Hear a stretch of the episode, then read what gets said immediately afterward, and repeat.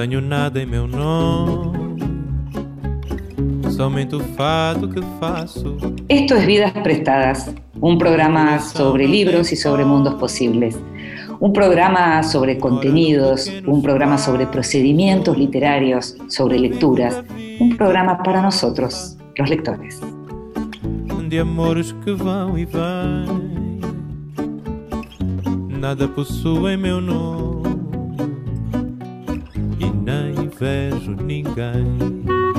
Y a nosotros, los lectores, nos gusta leer en voz baja, solitos, a veces acompañados con alguien que también está leyendo a nuestro lado, y también nos gusta que nos lean en voz alta. Esta vez le pedimos al actor y director Alejandro Tantañán que por favor nos leyera. En voz alta Cuentos breves, poesía, lecturas para compartir.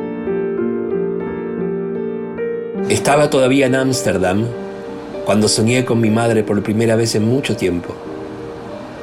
Llevaba más de una semana encerrado en el hotel, temeroso de llamar a alguien o de salir de la habitación. Y el corazón se me desbocaba al oír hasta el ruido más inocente, el timbre del ascensor, el traqueteo del carrito del minibar, Incluso las campanas de la iglesia dando la hora de Westertoren, Kiesberg. Una nota sombría en el tañido, una sensación de fatalidad propia de un cuento de hadas. De día, sentado a los pies de la cama, me esforzaba por descifrar las noticias de la televisión holandesa, algo inútil, ya que no sabía una palabra de neerlandés. Y cuando desistía, me quedaba junto a la ventana, y miraba el canal envuelto en mi abrigo de pelo de camello, porque me había ido de Nueva York de manera precipitada y la ropa que me había traído no abrigaba lo suficiente, ni siquiera adentro de la habitación. Así comienza la novela El Jilguero de Donna Tartt.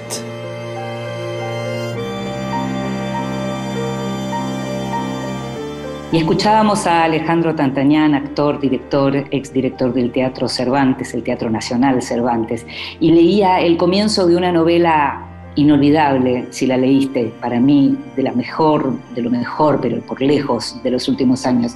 Estamos hablando del Jilguero de Donna Tartt. Vidas prestadas. En la noche de la radio pública.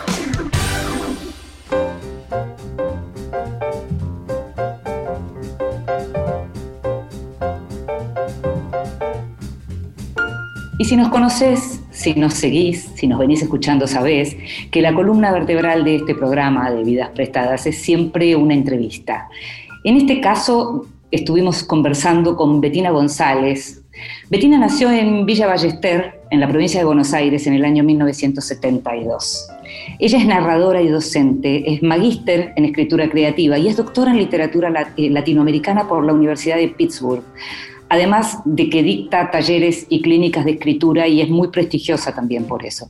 En el año 2006, Betina González ganó el premio Clarín por su novela Arte Menor, una novela que escribió en los años que estudiaba, que fueron muchos y donde estuvo viviendo mucho tiempo en Estados Unidos. Así que la escribió ahí, igual que otros de sus libros, entre los cuales podés encontrar las novelas Las Poseídas, que ganó el premio Tusquets en 2012, América Alucinada, que también es una novela, como te decía, y el libro de relatos El amor es una catástrofe natural.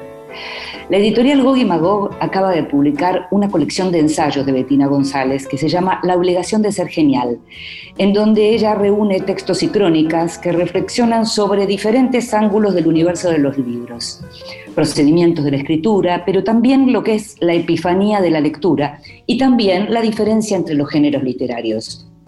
Muy interesante lo que hace también en relación al lugar de las mujeres en la historia de la literatura o al bilingüismo o la apropiación de otra lengua para los escritores. habla de la reivindicación de la fantasía y del modo de construir un relato. Estos son apenas algunos de los temas que trata Betina González en este volumen muy entretenido y profundo. Te invito a que escuches la primera parte de la conversación con ella.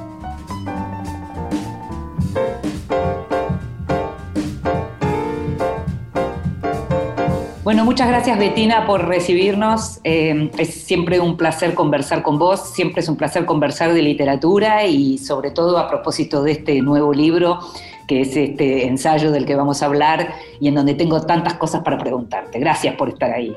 Gracias a vos, Cinde, por charlar conmigo. Justamente lo primero que tengo para preguntarte, y si bien está desarrollado en el libro, tiene que ver con este título de La obligación de ser genial eh, mm. que es una, imagen que aparece a partir de un texto de Ricardo Piglia, pero que vos de alguna manera traducís eh, en otra dirección. Y me gustaría que les explicaras un poquito a los oyentes esto. Sí, eh, a veces pasa que estás leyendo a un autor y algo que al principio habías tomado como algo natural, como una frase interesante, de repente cobra otra dimensión, ¿no? Y a mí me pasó que estaba leyendo este ensayo de Piglia sobre Marechal y a la vez también estaba leyendo los diarios de Alejandra Pizarnik, que son alucinantes. Hace poco en la edición de Lumen pudimos acceder a una versión un poco más completa, aunque tengo entendida que no son todos los, todos los diarios de ella. Y una de las cosas que más aparecen en el diario de Pizarnik es esta autoexigencia enorme, ¿no?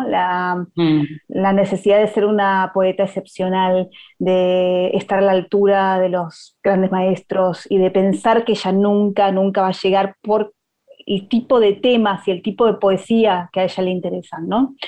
Entonces esto se junta en, mi lectura, ¿no? Con esta, este pasaje del texto de Piglia donde él está hablando de Marechal eh, y de cómo Marechal había sido aislado por eh, otros escritores luego de, la Revolución Libertadora por su filiación peronista. ¿no? Entonces él, eh, un poco retomando un gesto grandilocuente de Marechal, que Marechal decide exiliarse en su barrio y escribir El Adán Buenos Aires como una especie de venganza a ese desplazamiento, eh, y Pilia dice, bueno, es que el, escritor desplazado siempre tiene la obligación de ser genial, de escribir una obra genial. ¿no? Y ahí yo hice la conexión entre no solo lo que le pasaba a Pizarnik, sino lo que yo sentía como escritora y lo que me parece que le pasa a muchas escritoras eh, argentinas de Latinoamérica y de otros países, ¿no? Esta autoexigencia enorme, esta conciencia de que para llegar a publicar no basta con ser buena, no basta con escribir un buen libro, eh, a lo que, lo que se nos pide a las mujeres es siempre el orden de lo genial o de lo extraordinario, simplemente por cómo funciona el campo literario. El campo literario dominado por varones no le pide a los varones que sean geniales, a los varones les alcanza con ser buenos, aceptables o directamente mediocres, porque mm. por su pertenencia de género van a lograr publicar. En cambio, para una mujer siempre vamos a tener que eh, escribir una obra que está muchísimas, muchísimos escalones más altos, o por lo menos sentimos esos.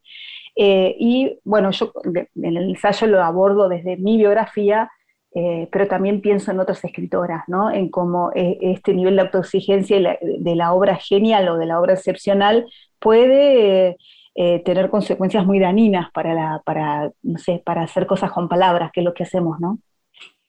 Algo muy interesante que, también eh, eh, escribís tiene que ver con que por un lado está lo de la genialidad y por otro lado esa excepcionalidad riesgosísima porque lo que hace es que justamente cuando aparece alguien que es verdaderamente genial y es una mujer, aparece tan excepcional que es como si no hubiera linaje. Y mencionaste el caso de Silvina Ocampo, ¿no? Podemos pensar también en el caso del inspector, ¿no? que ahora, ahora recibió un montón de atención crítica porque hubo muchas traducciones, ¿no? y, se la, y se la coloca como sola, como si no hubiera una constelación de mujeres escribiendo antes y después de ella. Y con Silvina pasa lo mismo, porque podríamos irnos hacia atrás en el siglo XX o en el siglo XIX y pensar antecedentes en la obra de Silvina Ocampo, que seguramente los hay. Por ejemplo, Eduarda Mancilla, que es una de las, escritoras que, empezó primero en el Río de la Plata con el Fantástico. Pero mm. esta, esta idea también es una forma de, de, de alguna manera, de eh, silenciar la escritura de las mujeres, eh, mostrar que solo llegan aquellas que son muy buenas, o parecería que eh, son extraordinarias y por eso llegaron, como si no hubiera una, detrás de esas, de esas figuras, de esas luminarias, una, serie de antecedentes y, descendentes, ¿no? De mujeres que están escribiendo obras buenísimas. Entonces, es un alma de doble filo la excepcionalidad o la genialidad, ¿no? Sí, eh, algo que pensaba también y que tiene que ver seguramente con, tu generación em, y con el texto a, partir del cual también abordas mucho de esto, que es el de Joana Rus, que es de 1983, el de la invisibilización de las escritoras, y pensaba que todo esto en estos últimos, diría, tres o cuatro años, quién sabe, se está modificando, porque cuando uno ve el panorama y lo ve incluso en términos de marketing, las editoriales hoy están privilegiando la publicación de literatura de mujeres, lo que no quiere decir que a la hora de la crítica esa recepción eh, eh, esté, digamos, eh, en diálogo con, con, el orden de la publicación, ¿no? Lo que quiero decir es que vos recién mencionabas que para publicar había que ser genial y hoy yo no estoy tan segura de que sea eso. Bueno, la verdad es que no lo sé, porque yo no estoy empezando a publicar ahora. Yo empecé a publicar a fines de los 90 y a fines de los 90 todavía era así. Puede ser que a las nuevas generaciones les cueste menos por este boom que estás diciendo, porque también es un boom de doble filo, porque que a un libro le pongan la etiqueta de feminista, es decir, si sos mujer escribís feminismo, hay mucho de eso, también es una forma de circunscribir la escritura de las mujeres a un área particular que parecería ser que no le interesa al resto del mundo.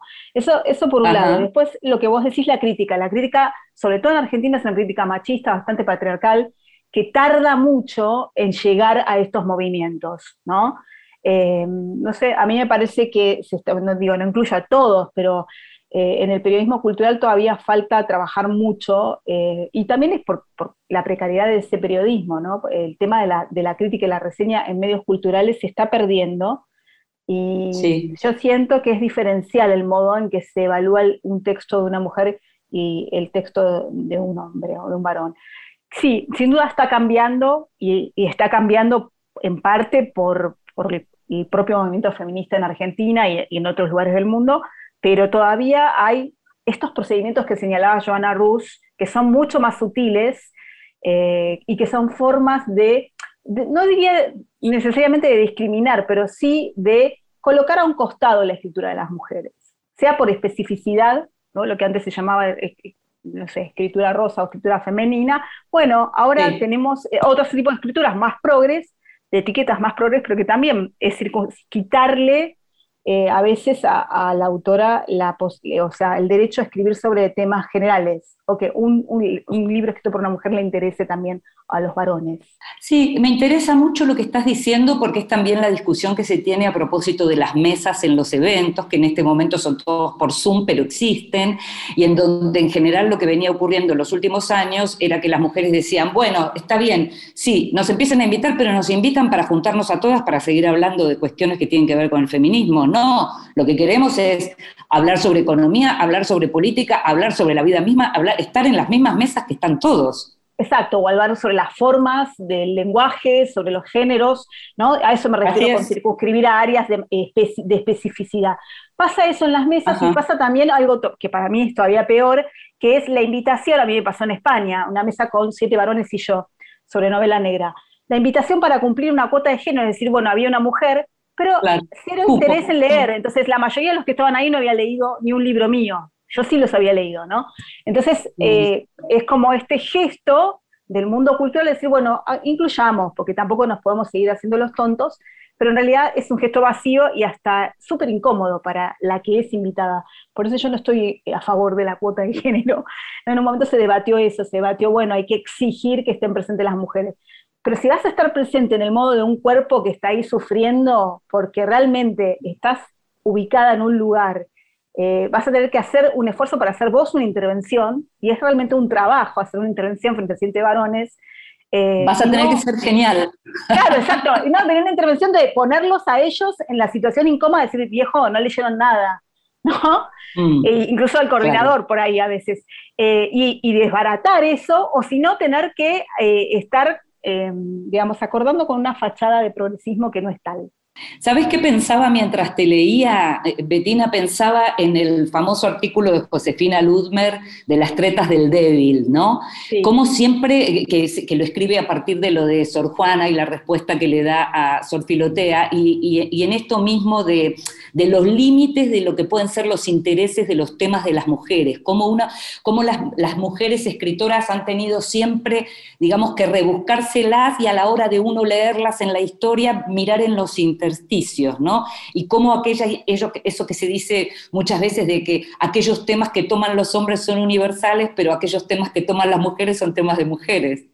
Claro, eso, particularizar eh, la escritura como eh, no solo es una, digamos, una estrategia de lectura, en un momento habrá sido estrategia de marketing también. En eso sí ha cambiado, como vos decías, el mercado editorial. Eh, en, algunas, en algunos casos. O sea, publicar más mujeres está buenísimo, pero también hay que mirar un, hilar un poco más fino. Ahora que se ganaron algunas batallas, también está bueno hilar un poco más fino y la tradición crítica tarda mucho en llegar a eso. sobre todo en nuestro país, tarda mucho en, leer de manera más sofisticada. Sí, me tengo la sensación de que lo que está pasando también es que eh, hay cierta crítica que quedó definitivamente reservada para la academia, o para todos aquellos espacios más ligados a la academia y que en los medios masivos estamos de pronto más cerca de lo que tiene que ver con las lecturas de, los, eh, de las redes sociales, si se quiere, una, una especie de como de profundización de la divulgación de las redes sociales en términos de, de recomendaciones y demás. No sé, para los que estamos en esto hace mucho tiempo, empiezo como a mirar eso y lo miro, ¿sabes qué? Lo veo también como una consecuencia de que no había lecturas, eh, digamos, ya no había realmente un público que tuviera el tiempo de detenerse a leer reseñas muy largas, tal vez. Sí, eso estamos de acuerdo, los suplementos culturales cada vez son menos leídos. Eh, podrían haberse adaptado de otro modo, no sé, yo ya ahí no, soy periodista, así que no sé, digo, podrían haber dado esa mm. batalla de seguir haciendo reseñas, o sea, o acortándolas o haciendo reseñas que realmente importaran. A mí me da la sensación de que sí, que los lectores van a buscar a otro lado, qué libro comprar o qué libro leer, y que las redes hoy en día cumplen un poco esa función, pero quería retomar lo que dijiste antes de la academia, eh, que sí, es verdad, hay, cierta crítica que, sigue siendo para la academia, pero esa crítica puede ser una crítica que, digamos, muy nociva, o sea, el propio Ricardo Piglia casi no se ha ocupado de ninguna escritora, ¿no? Entonces, más allá de que el periodismo está llegando a un público lector actual, la crítica genera esa tradición de cuáles son los escritores canónicos, cuáles son los escritores que hay que leer. Y si, y si mirás nuestros críticos, le han dedicado muchísimo eh, espacio a los varones y muy poco a las mujeres. Y hay mucho, mucho tiempo ya eh, que el feminismo está, que viene el feminismo comentando esto y no se, bueno, no se llega nunca, ¿no? Ricardo Pilla para mí es un, mm. escritor y un crítico muy actual, murió hace muy poquito. Eh, era una creo que en el caso, para todos. En el caso de Ricardo, ¿sabes qué? Me parece que cuando hizo la colección en Fondo de Cultura Económica, de algún modo, al recuperar, eh, por ejemplo, los cuentos de Ana Basualdo o... Sí, él también recuperó a, a, a y a, sí, a Libertad de Mitrópolis, me parece que ahí ya empezaba a leer Ricardo esto también que estamos viendo y que es bien diferente, como mencionábamos antes, en lo que tiene que ver con las generaciones. Te hago esta, esta pregunta y vamos a escuchar un poquito de música antes de seguir. Eh, algo muy importante que uno nota enseguida en cuanto empieza a leer tu libro, La obligación de ser genial, es lo que tiene que ver con lo que en el castellano eh, o en, el castellano, en el argentino, en lo que fuera más tradicional, uno utilizaría la figura del el autor, el escritor, el lector, y sin embargo vos permanentemente usás la autora, la escritora, la lectora. Contame cómo fue esa decisión. Eh, bueno, fue muy natural, no, es que eh, tuve que pensar mucho al respecto. este es un libro de ensayos que tuvieron, que cada ensayo tuvo su propio contexto de escritura, no todos los escribí en el mismo año, algunos son más antiguos, algunos son conferencias que luego transformé en ensayos, pero cuando me propuse la idea de escribir, de, escribir un libro, es decir, estructurarlo, pensarlo, ya tenía escritos varios y uno de los que estaba escrito era La obligación de ser genial, ¿no? que me parece que mm. era una intervención que yo sentía como necesaria en el campo literario argentino. Eh, no había o no hay para mí, yo no conozco libros como el de Joana Rus acá. ¿no? Y no conozco en Latinoamérica. Entonces, a mí me pareció que valía la pena contar eso a partir de mi historia personal y de mi lectura de otras autoras. Y ya si ese, ese texto iba a vertebrar el libro, al escribir los otros, que hay otros que son más sobre eh, el tema de escribir ficción, el tema de la imaginación, etcétera, inevitablemente iba a usar el femenino. Eh, y yo mm. eh, pienso que no tenemos que renunciar a la, la es un sonido hermoso en español, pero también mm. yo espero que, que eh, se sientan incluidas todas y todos en esa, como nosotras nos tuvimos que sentir incluidas supuestamente en la O, o en la, eh, durante mucho tiempo.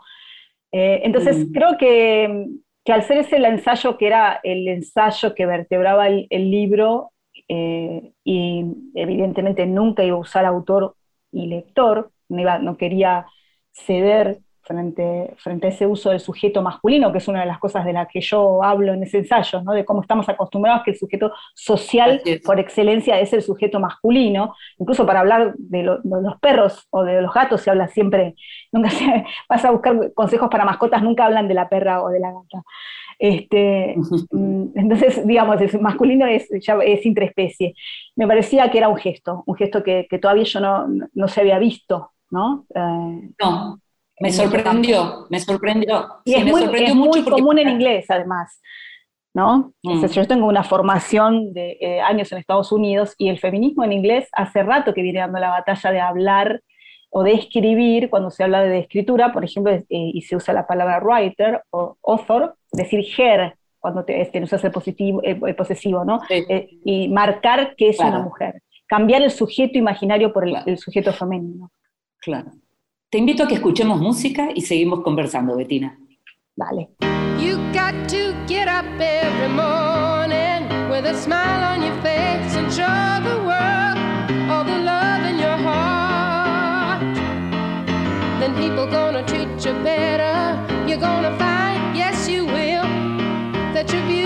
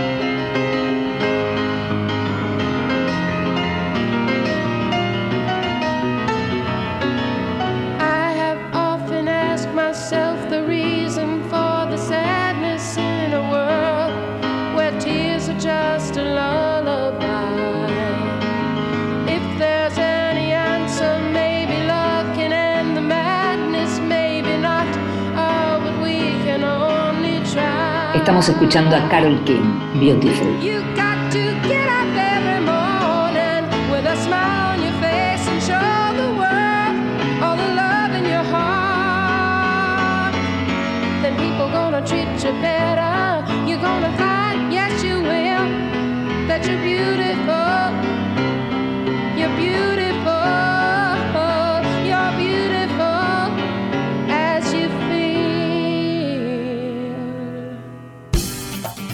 Estás escuchando Vidas Prestadas con Inde Pomeráñez.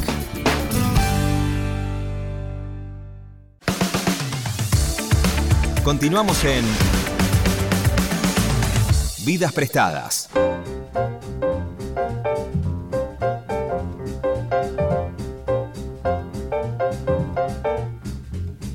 Seguimos en Vidas Prestadas, este programa sobre libros y sobre mundos posibles. Estamos conversando con Betina González, que acaba de publicar La obligación de ser genial, que es un libro de ensayos en donde también hay crónicas y que es un libro que mm, creo yo que a los oyentes de nuestro programa le tiene que interesar precisamente porque es el libro que habla sobre procedimientos eh, por parte de los escritores, pero también es un libro que están como muy dedicado a los lectores. Ahí aparece tu historia como escritora, pero aparece también tu historia como lectora, Betina.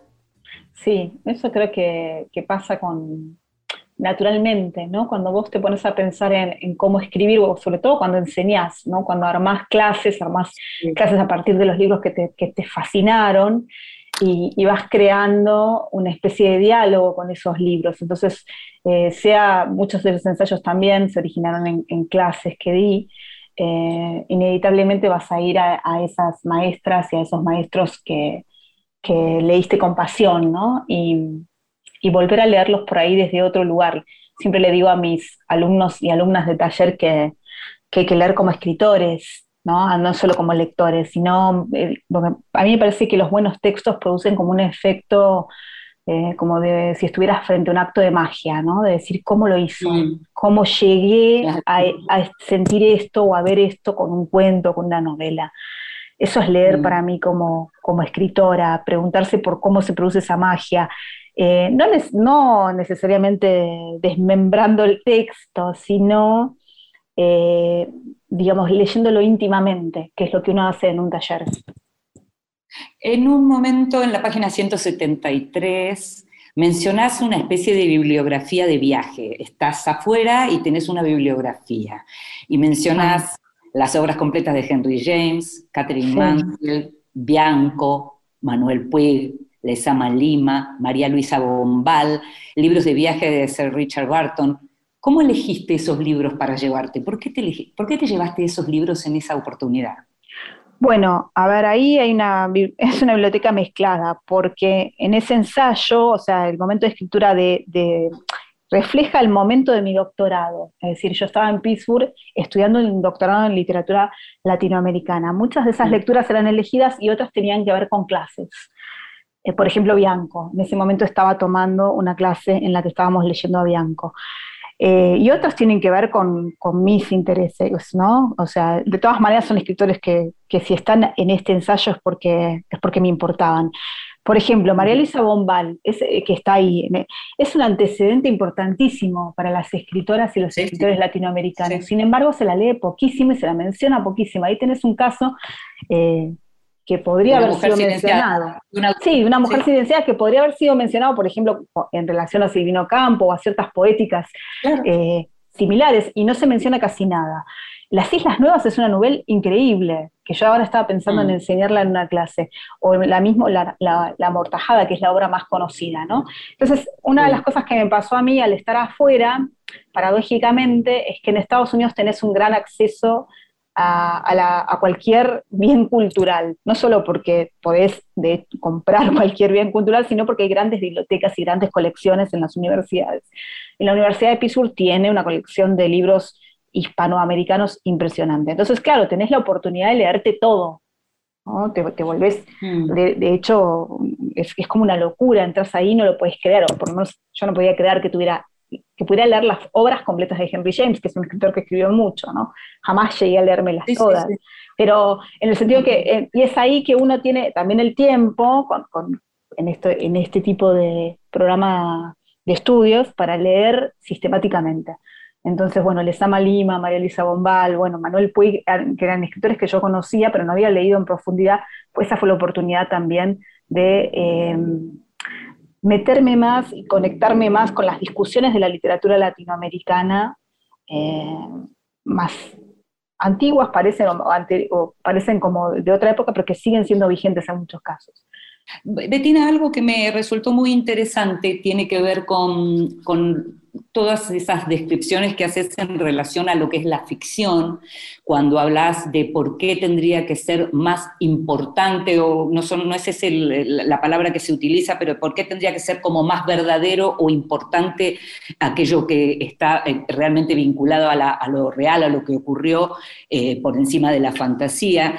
Y hay un, un fragmento que me interesaría leer que que es una cita de Catherine Mansfield que haces en la página 74, y que decís algo así como, ¿qué impide que todo el mundo se transforme en escritor? Dice Mansfield. ¿Para qué deberían existir entonces los escritores si su tarea fuera solo la descripción minuciosa de una cosa grande o pequeña? Si este fuera el único objetivo de la literatura, ¿por qué no dejar que cada hombre, mujer y niño escriba su autobiografía y nos den material de lectura por siglos? Total, no es difícil, no hay puentes que tender ni riesgos que asumir. Todo esto en relación a lo de las memorias, las, las, autobiografías, la literatura del yo. Todo eso después se junta con otra escena que vos em, describís que tiene que ver con una profesora de inglés, Miss Mary, que te decía que bueno, que vos no podías dedicarte a la escritura, ¿no? Sí, a los 12 años. A los 12 años. Contame, un poco todo esto que, digamos, como yo leí el libro, lo, leí, pero me gustaría que se lo a los oyentes, porque me parece que es como, tiene un atractivo muy interesante para lo que está pasando hoy justamente con los géneros, ¿no? Bueno, lo de la maestra de inglés lo cuento porque me parece chistoso que alguien, una señora grande, le diga eso a una nena de 12. En ese momento no, fue chistoso para mí, pero sí me marcó un camino, ¿no? Esa cosa de, escribir en secreto, no decirle a muchas personas que, quería hacer eso, pero parte de, un lugar común, un lugar común cultural, que uno pensaría que no seguiría tan vigente, pero sigue vigente. Esta idea de que toda escritura viene del yo, de que de lo único que podés escribir es de tu historia personal, que la imaginación o no juega ningún, ningún papel o no es importante o, importa menos que, entre comillas, la vida.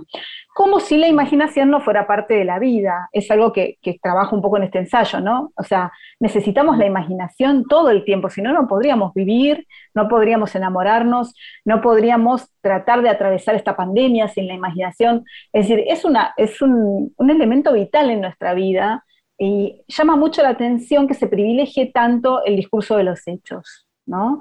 que se desconfíe tanto frente a la fantasía, cuando en realidad, si vos mirás la historia de la literatura, eh, los, los textos que más han perdurado son los textos de fantasía para mí, desde los mitos griegos, pasando por los cuentos para niños, o sea, las historias que realmente nos atrapan son las historias en las que alguien fue capaz de imaginar un mundo diferente a este. Y a mí me parece que es un acto político el acto de la imaginación, ¿no? Está muy conectado con la, utopía, por ejemplo. Para poder cambiar tu presente vos necesitas imaginarte un futuro. Y una de las cosas que hace la literatura es eso, imaginarse mundos posibles, también imaginarse el lugar del otro, correrse un poco mm. del lugar del yo, del narcisismo del yo, ¿no? Y eso, para eso se, necesita eh, entrenar esa imaginación para mí, eh, bueno, la ficción que a mí me captura es aquella que hace este tipo de, trabajo. No estoy diciendo que no pueda haber una crónica o un libro de autoficción que sea interesante. Eh, ese no es el punto. Si es interesante es porque hay ahí también un trabajo con la imaginación. Sí, me quedé pensando porque entiendo hacia dónde va, pero vos misma también en, tu libro hablas, por ejemplo, de las memorias de Emma Reyes y lo mencionás como con sí, una, es un libro precioso. que es un librazo y es un libro en donde efectivamente ella, esta, artista y demás, que ni siquiera tuvo una, una trayectoria como escritora, lo que hace es magia con las palabras al contar esa historia que ella vivió también, ¿no? Sí, es un libro que yo doy mucho en mis clases y es un ejemplo eh, que me parece que es una lección para los que quieren aprender a escribir, porque justamente no, no, viene de una escritora y es alguien que capaz, contando la propia vida, es capaz de capturar. Pero yo creo que ahí hay muchas cosas y podríamos hablar todo un programa del libro de Marreyes. Una de las cosas que ella hace es poder conservar muy bien la imaginación de niña. Ella tuvo una vida terrible y sin embargo es capaz de recuperar el momento de fascinación la primera vez que ve un automóvil, ¿no? Un automóvil entrando a un pueblo. Eh, no se la pasa re mal, no aprende a leer y a escribir hasta los 15 años, está en un colegio de monjas donde lo obligan a abordar y ella nunca juzga ese mundo, el mundo adulto. Cuenta todo sin rencor, ¿no? Entonces, ahí lo que hay no es una escritura yoica, a eso voy. No hay una escritura narcisista, es alguien... No, no, no, comprendo, comprendo perfectamente. Entonces, es una diferencia muy buena. Me hace acordar eh, a, su manera a, Frank McCourt, a las cenizas de Ángela, que eran esas memorias también de, infancia dolorosa irlandesa, y me parece que, mm, que él era un profesor de literatura, por supuesto, cuando escribe eso, pero me parece que lo que generó en los lectores, y por eso tuvo el- el- el nivel de lectura que tuvo, era esto mismo que está señalando vos, que es como la conservación de una mirada que no juzga y que cuenta y narra desde la misma infancia, ¿no? Está buena. Sí, y que tiene una vida interesante para contar también, ¿no? Hay algo de, la, de la reacción de la literatura, esta que se llama literatura del yo, de la autoficción, que termina siendo una escritura muy banal, ¿no? Eh, digamos, no estoy en contra ni a favor. Puede, puede haber libros interesantes y habrá gente, habrá lectores que les interese leer la banalidad. A mí eso no me interesa, no me captura como lectora. Algo que aparece mucho en tu libro justamente tiene que ver con esto de la realidad y cómo una idea, es, muy interesante cómo vos contás el modo en que a partir de lo que fue una noticia, que por un cronista o por un periodista habría sido tratada de determinada manera, es algo que empieza a germinar en tu cabeza y termina siendo finalmente el origen de tu novela América Alucinada. Y es la noticia de cómo una mujer vivió durante un año en el armario de la casa de un hombre y Sí. cómo vos fuiste transformando eso, que era una noticia ocurrida en Japón, y termina formando parte de tu novela que transcurre en esa ciudad inventada, en, en esta América alucinada, y forma parte de esta tríada de personajes, eh, el dueño de esa casa, digamos. Eh, eso, eso me interesa mucho, cómo de la realidad partiste hacia la ficción. Sí, a mí es algo que yo me, me pregunto mucho. El otro día leía una entrevista que le hicieron a César Aira y él decía que, se, que él quería dejarle al mundo algo distinto, ¿no? Que decía, entre ele- elegir escribir un libro bueno y un libro original o, o nuevo, él elegía lo nuevo. Por eso escribía tanto, ¿no? O sea, que, era, que Sí, sí. estaba en contra de la idea del perfeccionismo, sino la idea de aportar algo, algo nuevo. Y a mí me gusta mucho retomar esta idea, porque también hay un discurso que empezó en los 90 y parece que no se acaba más, que es el discurso en contra de la originalidad. Como que nadie puede ser original, ya nadie puede escribir nada nuevo, todo está escrito, nada tiene sentido, un discurso muy 90, pero que acá aprendió mucho, ¿no? Eh, como que la palabra originalidad es una mala palabra si vos aspiras a eso. Y a mí me parece que se puede entender lo nuevo de otra manera, una manera mucho más modesta. Eh, una escritora hace algo nuevo, como conecta cosas de la realidad de manera que nadie las había conectado. ¿No? Aira lo hace mucho, eh, los escritores que, que- que nos capturan lo hacen. Entonces, eh, a mí me gustaba ejemplificarlo en esa charla, ese ensayo fue una charla en el festival basado en hechos, real, en hechos reales, porque justamente me permitía Sí. la noticia mostrar qué haría un cronista versus por ahí una escritora de ficción. Y Claro. los dos son aportes, los dos son interes- interesantes, o sea, que un cronista haga esa- escriba esa historia, seguramente nos va a decir un montón de cosas sobre el mundo. Ahora, la ficción propone eh, otra cosa, ¿no? ¿no? No una descripción del mundo, sino imaginar mundos posibles. Y eso para mí tiene, tiene un valor, hay un trabajo ahí interesante y muy único de cada escritora. Mm.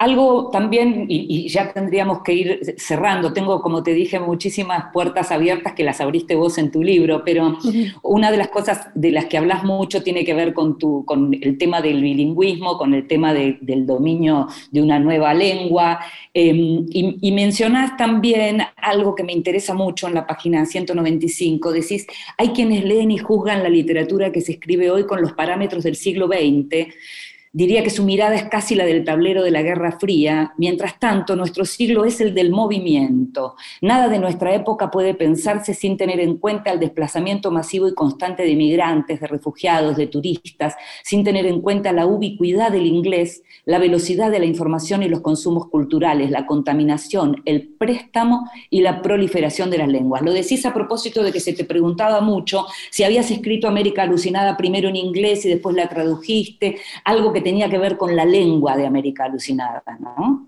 Sí, eh, muy recurrente esa pregunta de algunos periodistas culturales que a mí me sorprendía que pensaran eso porque, bueno, eh, es poco frecuente que alguien escriba una novela en un idioma y la, traduzca. Igual a Borges le preguntaban lo mismo porque él escribía en un español raro. Yo creo que las personas que, que están muy metidas en otra lengua eh, tienen otro acercamiento a la propia lengua, ¿no? Están intervenidos por la, por la segunda lengua. Pero volviendo a ese párrafo, lo que, lo que yo siento es que esa, cualquier idea de pureza ya de por sí es sospechosa, ¿no? La idea de lo puramente argentino, lo puramente nacional, eh, no existe. O sea, comprar ciertos clichés eh, que fueron impuestos también, digamos, de manera política, eh, me parece pobre de parte, de parte de un escritor. Y la lengua no es algo estático, no es algo dado ¿no? inamovible. Es algo que está constantemente en movimiento y nosotros estamos todo el tiempo metidos en, otras lenguas y, en consumos que vienen de otros lados. Eh, yo pienso que mm, tenemos derecho a apropiarnos de eso, digamos. Si, nosotros estamos todo el tiempo consumiendo series y viendo películas europeas o, de Estados Unidos, podemos apropiarnos de eso con una mirada crítica, por supuesto, no queriendo queriendo emular. Ahí está el viejo problema del colonialismo y la periferia, ¿no? Para mí está mal entendido esta idea de hay que seguir escribiendo, no sé, gauchesca porque es lo nuestro y esta idea de quédate con tu rincón del mundo. A mí lo que me pasaba mucho con América Alucinada es que partió de mi experiencia de vida, de 10 años de estar fuera de Argentina. Y el lenguaje fue cambiando solo, no es que yo pensé voy a escribir esta novela con este lenguaje, fue algo que ya me ocurría, yo estaba viviendo en muchos españoles, escuchando hablar a muchos latinoamericanos amigos míos, se me pegaban tonadas, se me pegaban palabras.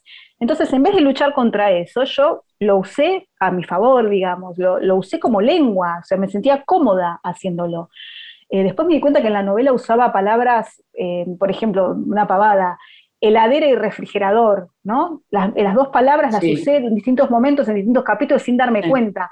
No hay ni siquiera esa consistencia, porque bueno, heladera es argentino, refrigerador es mexicano. Y no, me parecía, como era una, novela que no pasa en ningún lado y a la vez puede pasar en cualquier lado, me parecía que la lengua eh, colaboraba con eso, tenía que colaborar, tenía que tener ese lenguaje un poco fantasmal, también a veces intervenido por estructuras raras del inglés. Este, pero bueno, es un tema que da para mucho, esta idea del nacionalismo en literatura, y me hiciste acordar, ahora que citabas esto, que, yo estaba escribiendo esta novela y, una vez encontré una entrevista a Javelson, al agente literario, que decía algo así como, bueno, sí, decía, eran como consejos para escritores latinoamericanos, era un poco en chiste, ¿no? Pero él decía, si vos querés eh, vender libros en París, no escribas sobre la Torre Eiffel, ¿no? Si sos latinoamericano. A mí me parecía tan sesgado, tan terrible, que, que, era realmente el mensaje era, escribí sobre tu rinconcito y no se te ocurra salir de ahí. Era, me pareció re colonial la mirada, ¿no? Porque además el gesto, inverso no se censura. Dime que Hemingway escriba sobre España, a nadie le pareció escandaloso, por ejemplo. De todos modos, me parece que en este caso, bueno, Willy es representante de autores y lo que más quiere es que se vendan muchos libros y estaba hablando básicamente de lo que tenía que ver con el marketing, me parece. Pero para terminar, y te escuchaba, te escuchaba y pensaba, se supone que finalmente lo que cada autor hace con un texto o con una novela eh, es como crear un lenguaje propio. Entonces, en ese sentido, las apropiaciones están como completamente habilitadas, ¿no? Claro, pero bueno, la crítica siempre también llega un poco, un poco tarde a eso, de todo le parece como, como de cierta, a cierta crítica, ¿no? Eh, lo que, lo que no se ajusta a cierto canon, a cierta idea, sobre todo, yo creo que Argentina es un lugar bastante narcisista, de lo nacional hace ruido. y, cuesta ubicarlo, hace ruido, entonces se tiende a censurarlo, se tiende a tratar de ponerlo en un cajoncito. Por ejemplo, esto, lo tradujiste o lo escribiste en neutro para llegar a un público mm. global. No se piensa en el proceso propio de esa novela, ¿no? el proceso, proceso, de creación de una novela. Hay muchos malos entendidos, esta idea de que uno escribe para vender libros, por ejemplo. Mm. Bueno, ¿ves? Eso tendríamos que hablar otro programa. sí, porque voy a por lo mismo de lo de Javelson, ¿no? Está bien, como agente sí, tiene que decir eso, pero nadie, yo por lo menos no escribo para vender libros. La escritura es algo que me pasa. Y, y, mira, si, esto lo, pueden decir otras escritoras mejores que yo. A mí, América Alucinada me llevó casi nueve años de escritura. Digamos, mm. como, como plan para, para ganar plata es bastante malo, ¿no? Te agradezco muchísimo, Betina, esta charla. Me quedan un montón de cosas en el tintero. Espero que tengamos oportunidad de seguir charlando más adelante. Gracias. Muchas gracias ¿eh? a vos, Inde. Lo que te da terror te define mejor. no te asustes, no sirve, no te escapes. Volve,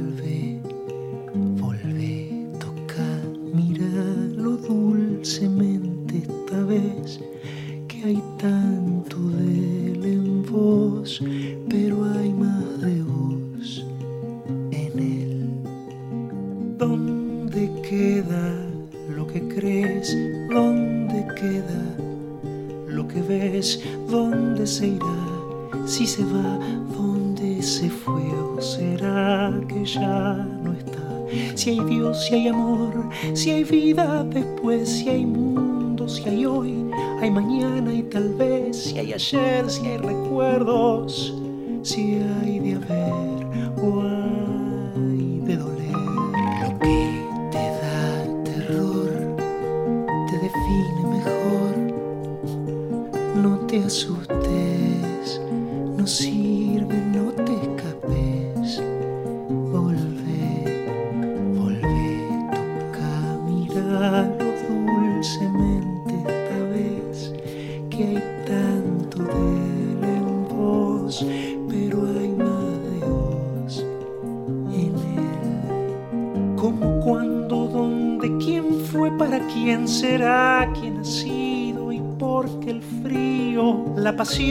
el amo, el esclavo y el dolor de reconocer si atado, golpeado, libre, liberado, culpable, culpado, al frente, al costado de quien no se larga por miedo a quedarse solo, abandonado. Lo que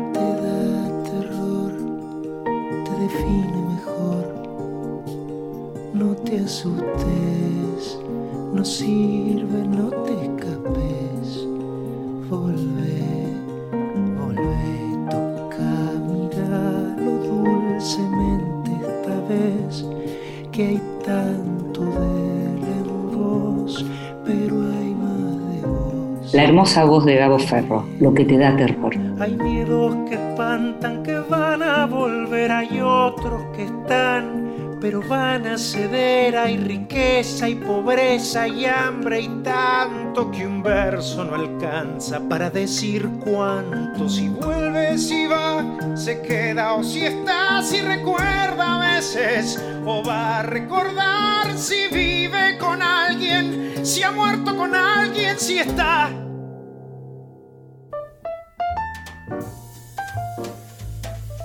Te regalo un libro. Recomendaciones y sugerencias para tomar nota. Hola Inde, hola oyente, soy María Paula Zacharías, periodista de arte y autora.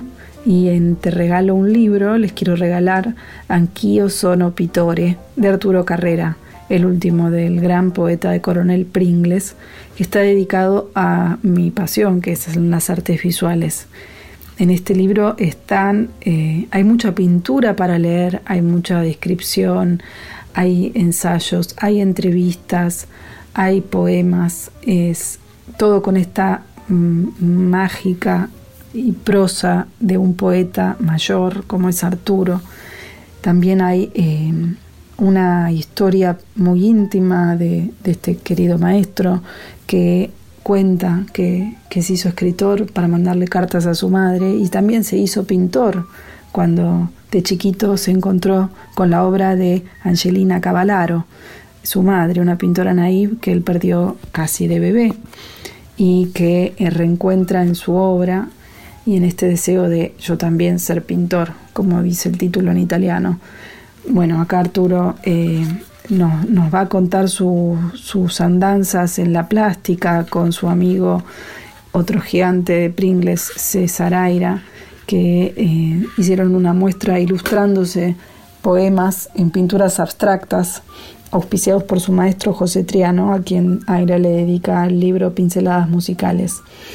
Bueno, acá eh, Arturo va a hablar también de temas recurrentes en su poesía, como es la infancia, pero también de la pintura y los amigos de toda su vida, Schwartz, Marcacho, Estupía, Prior, Siquier. Va a hablar de sus pinturas y también de su amistad. Y dice, como si la amistad pudiera ser pintada porque el misterio, la energía secretísima que genera, se resuelve no solo en la imaginación del que pinta, sino en la curiosidad del que contempla. Y aquí también diríamos del que lee. Anch'io sono pittore de Arturo Carrera. Beso grande. Y escuchábamos a la crítica de arte y escritora María Paula Zacharías recomendando el libro del gran poeta Arturo Carrera. María Paula, te decía, es escritora, sus últimos libros son Maestro Cafizo y Decálogo. Libros que sí.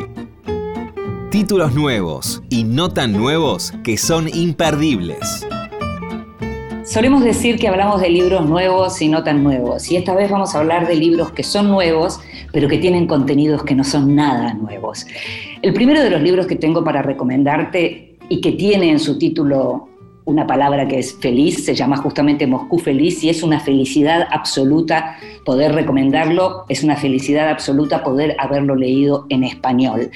Se llama, como te decía, Moscú Feliz, es una novela inconclusa de Andrei Platonov, un escritor ruso, en ese entonces un escritor soviético, un escritor que fue él mismo muy infeliz, que no pudo publicar en vida porque lo que él hacía, lo que él escribía no era algo que en ese momento Stalin pudiera tolerar. Y esta traducción, eh, muy buena, por cierto, de Alejandro Ariel González, fue publicada en Tusquets, en la colección Rara Avis, que dirige Juan Forn, que además hace un prólogo maravilloso, como suele hacer con este tipo de libros. En resumen, eh, la historia arranca con una chica paracaidista que cae del cielo fumando un cigarrillo. Ella se llama Moscú, se llama Moscú Chesnova y es hermosa y todos los hombres que la rodean, que la conocen, mueren de amor por ella. Todos son como profesionales vigorosos que están construyendo la patria del hombre nuevo. Lejos de, digamos, muy lejos de lo que es el realismo socialista clásico que pedía Stalin, estas ficciones de Platonov eran otra cosa y lo que hacían era como mostrar una diferencia, mostrar cómo por un lado estaba la idea y cómo por otro lado estaba lo que le pasaba a las personas. Esta novela fue encontrada tiempo después de la muerte de Platonov y estaba en dos cuadernos diferentes. Uno era de la década del 20 y es como la primera parte de la novela más optimista. El segundo era de la década del 30 y es realmente muchísimo más apesadumbrado lo que uno puede leer. En este sentido, la historia de Platonov es una historia muy dura, cuenta bastante de todo esto Juan en su prólogo. Eh, es, eh, eh, lo que dice Juan es que Platonov lo que hacía era dinamitar la realidad soviética en nombre del ideal soviético. Hacía realismo socialista, dice él, ciencia ficción disidente y gran literatura rusa todo al mismo tiempo. Uno de los textos de Platonov en su momento había enojado a Stalin y a partir de entonces fue que él no pudo seguir publicando, si bien algunos escritores que estaban cerca del dictador le habían pedido que por favor, digamos, no, no tomara represalias contra él. Sin embargo, el hijo de Platonov terminó en el Gulag con 15 años, tuvo tuberculosis ahí, volvió como nueve años después, terminó contagiando a su padre. En fin, la obra de Platonov recién se pudo conocer, se pudo difundir a partir de la perestroika. Entonces, Moscú Feliz una novela muy alucinada, que es como una ciencia ficción rarísima eh, de Platonov, súper, súper recomendable. Y después Editorial Godot acaba de publicar tres títulos de Stefan Zweig, uno de mis escritores absolutamente favoritos. Dos de ellos los leí, el tercero no. El que no leí se llama Los ojos del hermano eterno y parece que es un libro muy curioso en la obra de, de Zweig porque está escrito como a la manera oriental, previo a Buda y demás. Eso es lo que pude ver hasta ahora, todavía no lo leí, te decía, pero los otros dos son Carta de una desconocida y una partida de ajedrez. De una partida de ajedrez ya hablamos en esta misma sección y Carta de una desconocida es justamente el relato de una mujer que perdió un hijo y le escribe a un hombre que no la recuerda, pero que fue para ella absolutamente importante. Y no quiero avanzar mucho más para no spoilear es una traducción de Nicole Narbebury, los tres eh, libros de Godot, y como siempre recuperar la literatura de Stefan Zweig en este sentido es también otra felicidad.